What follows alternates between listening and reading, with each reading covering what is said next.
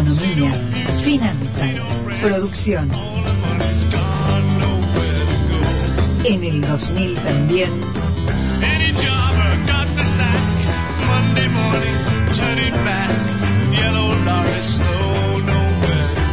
Gustavo Sánchez Romero.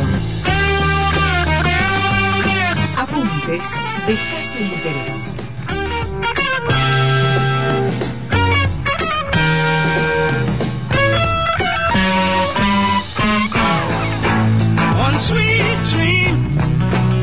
Millones y millones en una discusión entre la municipalidad y los contratistas de obra pública. No solo ellos, sino toda una gran cadena que Mm. va desde los que fabrican ladrillos hasta los inmobiliarios, los diseñadores gráficos, los serenos, los que ponen carteles en la obra, los electricistas, plomeros, 200 rubros involucrados. UOCRA. La UOCRA, los trabajadores. La, pa- la patota de la UOCRA. Ingenieros, arquitectos. 200 rubros.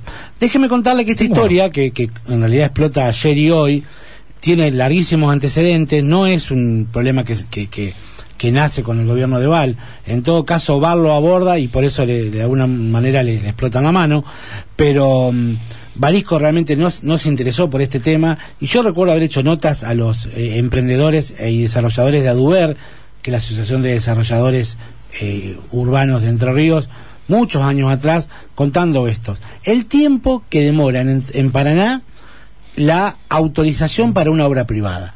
Usted quiere arreglar un, agregar un baño a su casa, una pieza, tiene que ir a la municipalidad, decir, mire, este es mi precio, ¿puedo hacer un baño acá? Se llama factibilidad. Le van a decir si es factible que usted pueda hacer un baño, un edificio, un loteo, lo que fuere. Requiere siempre la autorización en primera instancia de la municipalidad, se llama factibilidad. Una vez que la, la la ciudad le dice, sí, usted puede hacer esa obra ahí, viene el proyecto que ya el proyecto requiere de especificidades técnicas, servicios públicos, los materiales, los tiempos, todo un control técnico acerca del proyecto que usted va a dar, porque el Estado en definitiva es quien lo autoriza y controla ese desarrollo. La verdad, los gobiernos municipales históricamente no le dieron bola a este tema y Paraná pasó a ser una de las ciudades con de mayor tiempo. En algunos casos se hablaba de un año y medio, dos años, para que le den la factibilidad. Ahora, eh, tomo tu ejemplo del baño. La municipalidad no me contesta. Yo lo hago igual. Bueno, pero cuando Eso pasa- es lo que pasa, ¿no? Cuando pasa el, el dron eh, midiendo la superficie, le van a decir, señor, usted acá tiene un baño. Y bueno, pero yo Y no- presenté la nota y el intendente no me contestó. Bueno, tiene razón, pero marche preso. No.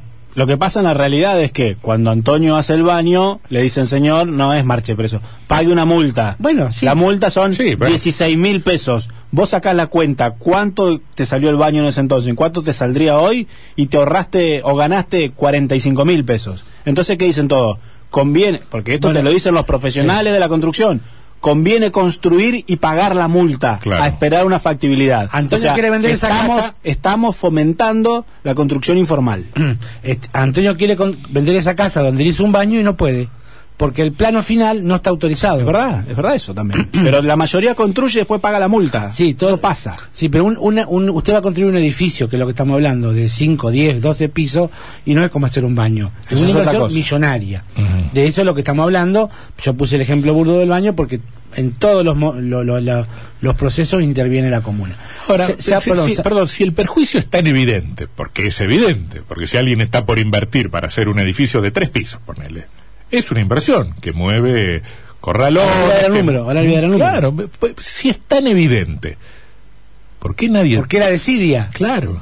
Bueno, eso es el problema, que la pregunta final. Usted me anticipó la pregunta final. Mm. ¿Por qué la desidia? Porque no es un problema, insisto. Barisco directamente no le dio bola al tema. En las gestiones anteriores hubo intentos por mejorar el proceso, pero es una burocracia agotadora para todo aquel que, que- porque tiene que ir, golpear, ir, golpear, y pasa un año, un año y medio, y usted, imagine si usted es un inversor, y yo lo convenzo para que ponga 50 millones de pesos en un edificio que le va a dar tanta renta, y al cabo de dos años le digo, che, Antonio, todavía no logramos el permiso para construir, la, la factibilidad, ni siquiera hablamos del proyecto. Bueno, ese problema surcó, dígame, Sebastián. No, solo quiero decir que, por ejemplo, si uno quiere eh, una inspección de obra, que muchas veces lo necesita para seguir construyendo, en Paraná hay dos inspectores de obra. Sí, eso dijiste ayer. Eh, Dos, y que no tienen auto. O sea, uno lo tiene que ir a buscar a la municipalidad, llevarlo a la obra y, y concertar un turno y volver. Un inspector de obra privada.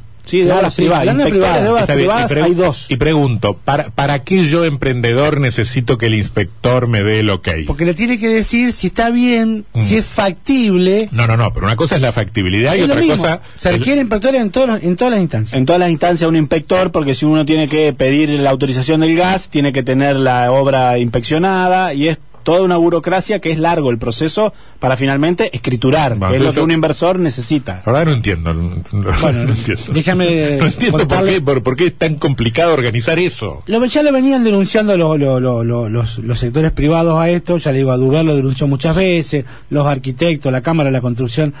El 20 de diciembre pasado yo escribo una nota donde doy el número que estaría involucrando este proceso actual en una ciudad que tiene serios problemas de inversión, donde nadie pone una moneda, donde tenemos uno de los problemas más graves que tiene que ver con el empleo privado y demás, y se hablaba de 159 expedientes que estaban trabados hacía un año y medio o más, que involucraban nada menos que 100.000 metros cuadrados de obra potencial y que le hubiese permitido recaudar al Estado, al Estado municipal 16 millones 200 mil pesos en seis periodos fiscales en concepto de tasa inmobiliaria urbana y a su vez 9, millones o casi 10 millones por metro cuadrado de eh, e- estas autorizaciones. En total estábamos hablando de 60 millones de dólares que estaban parados en la burocracia. Eh, imagine, multiplique por es un disparate. disparate. Y además la posibilidad de empleo, porque según los datos la UOCA, la UOCRA perdió en Paraná, la Unión Obrera de la Construcción, la mitad de sus trabajadores, de casi 11.000 que tenía cinco años atrás, hoy tiene 5.400. Este fue el número... Eso a nivel provincial, eh, eh, claro, en Entre Ríos. esto fue el número que eh, lanzaron los privados en diciembre y que generó un revuelo en la municipalidad porque además querían, eh, demostraban que había efectivamente un problema que la pandemia había agudizado. ¿Por qué? Porque, por ejemplo, habían dicho, bueno, eh, había cuatro secretarías dentro del, del- del área que tenían que autorizar. La secretaría A y C trabajaban lunes, miércoles y viernes. Y la D- B y D, y D trabajaban martes. Como no se encontraban nunca, las carpetas nunca eh, se- eh, permitían el flujo del, del trámite. Bueno, una locura. Ante esto, el, el- el intendente Val reconoce el, el problema y dice, bueno, vamos a cambiar el esquema. El esquema. Se lo preguntamos acá el año, en la última entrevista que le hicimos el año pasado, dijo, es verdad, hay mucho retraso, voy a trabajar el tema y lo vamos a solucionar. prometió que no pasarían más de 15 días para que se dé la, prefacti- la factibilidad y, y e iba a cambiar todo. 15 días desde, desde, que vos lo presentaste. Desde la solicitud. Claro, entonces, eh, bueno, esto fue el 20 de diciembre, pasaron un poquito más de tres meses, eh, iba a cambiar el sistema y no iba a tener más de 15 días de demora o dilación este trámite. Después viene todo el proyecto, que es otro proceso, puede ser más complejo eh, todavía, pero ya requiere otras especificidades técnicas. Resulta que ayer, co- con el amigo Sebastián Martínez, fuimos a la presentación de la cadena de valor de la construcción en Entre Ríos, que insisto implica 200 rubros, corralones, eh, electricistas, herreros, chapistas, todos los que intervienen, incluso hasta los serenos, la, la guardia que, que cuida de noche, los diseñadores gráficos que hacen los renders, 200 rubros que involucran esto, y en un momento de la conferencia eh, vuelven a insistir con el tema, básicamente uno llega a la conclusión de que la- el lanzamiento de esta cadena es- tenía como norte o como principal objetivo poner más en visibilidad este problema. Yo le pregunto, perdón, ¿no habían tenido una reunión y el intendente se había comprometido? ¿Hubo avances? No, casi nada. No hubo avances y pedían, eh, bueno, hablaban de, de lo que lo- los impuestos que paga el sector, del retraso. que- cuando uno mira, por ejemplo, eh, y hago un pequeño paréntesis aquí, la, soja, la, la- la participación de la provincia en la soja, que es el 7%, y cómo se distribuye la renta de la soja en inversiones en las ciudades, vemos claramente la desventaja de Paraná. Si uno mira Rosario, Victoria, eh, Santa Fe, ni hablar, evidentemente Paraná no es eh, ¿Cómo amigable. se, cómo se distribuye el fondo de la soja? No, no, no. ¿Cómo la se- renta. lo- los, los que flujos? ganan plata con la, con la soja, los flujos, Sí. ¿dónde lo invierten? Básicamente lo invierten en, en- este tipo de rentas o de este tipo de obras que le permite tener una renta mucho más segura. Sí. La construcción privada en Santa Fe creció tres veces más de lo que creció en Paraná en los últimos 20 años, promedio. En cantidad de metros cuadrados construidos, en, de- en edificios, desarrollos urbanos, viviendas y demás. Sin contar esto y sin contar los fanáticos que están siempre pendientes de, de- de tener cualquier tipo de obra. Por ejemplo, la obra de calle Catamarca, el edificio está parado. No sabe la plata que perdió el inversor. Cada vez que le pregunto, amaga con sacar una pistola y ponérsela en la cabeza.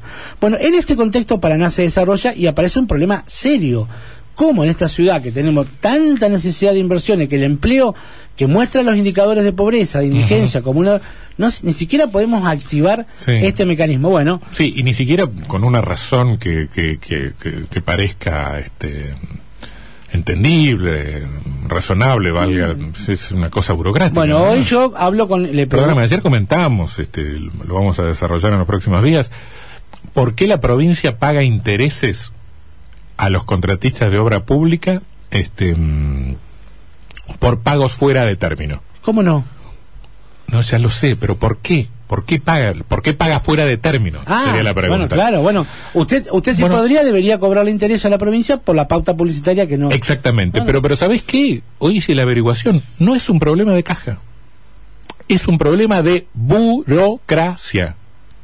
Claro. Burocracia. La provincia paga intereses por burocracia. En el boletín oficial del día 31 de marzo aparecen cinco decretos por los cuales el Poder Ejecutivo paga en total 300 mil pesos, un poquito menos, a, a cinco empresas constructoras por intereses, en concepto de intereses, por pago fuera de término. 300 Hoy- millones debe ser. no, no, no, 300 mil 300.000 pesos. 300 mil pesos. 50 mil a uno, porque son por certificados. Eso sin contar, Antonio, Perdón, están por- son por certificados parciales de, de- de determinadas obras. Ahora, hoy hice la averiguación, pregunté, y me dijeron, no es problema de caja, es problema de burocracia. Se demoran los expedientes y se, se- se- la provincia termina pagando fuera de término. Eso Es que sí. no lo puedo creer, de verdad, no puedo creer. Sin contar los que están judicializados, porque muchos no deciden no esperar y los judicializan. Y hay un montón de, de empresas constructoras que con los certificados van al juez y dicen, señor, hace tanto que no me paga, me debe tanto, lo judicializo. Y ese es otro problema que tiene la provincia. Va- pero vamos al segundo, a la segunda pata de este problema, de este conflicto, de este intríngulis, que es la comuna. Hoy me comunico con, con Guillermo Federico, el secretario de, Planeamiento de la provincia, y la verdad que la salió... municipalidad. de la municipalidad, perdón. Salió muy duro contra, lo, contra la, la mesa de, de- de- de la construcción en, en- en la provincia. Primero, negando, reconociendo que, que sí, que hay problemas con los inspectores, que tiene problemas por el COVID, que muchos tenían, algunos tenían más de 60 años, pero dijo que lo va a resolver, pero dijo que efectivamente Val cumplió con su palabra, que hoy está en menos de 15 días, que de hecho hay muchas presentaciones con errores de parte de los empresarios, que vuelve el expediente, que de aquellos 159 expedientes que había en diciembre, hoy hay apenas 40 y de esos 40, 20 han sido devueltos a los eh, constructores para, o los desarrolladores para que lo mejoren. Habló de, de que hay intereses particulares, hay mala información, mala fe, incluso habló de extorsión, que no van a permitir la extorsión. Salió realmente muy duro diciendo que hoy ya están dispuestos esos 60 millones, o la mayoría de ellos, al circuito virtuoso de la economía para ser invertidos y que tampoco se ve esa inversión. Bueno, ¿alguien, alguien nos miente, Alguien o, nos miente. o alguien está mm, contando media verdad? Porque son, son dos cosas diferentes, ¿no? La verdad que eh, se armó un conflicto de, de, de parte que a mí me sorprendió, por eso yo lo, lo traje hoy a la mesa, porque es, reci- es reciente, hoy salió a la siesta Federica a decir esto, pero la verdad salió muy duro, y dice que efectivamente el, el gobierno de Val ha hecho lo que había prometido, el- los empresarios dicen otra cosa, la verdad que nos encontramos hoy en un, en un juego de, de, de tira y afloje, en una cinchada, donde la verdad que está en juego el empleo, el futuro de la ciudad, la inversión. Somos grandes, muchachos. De las dos partes, somos grandes. Gustavo Sánchez Romero. Out of college, money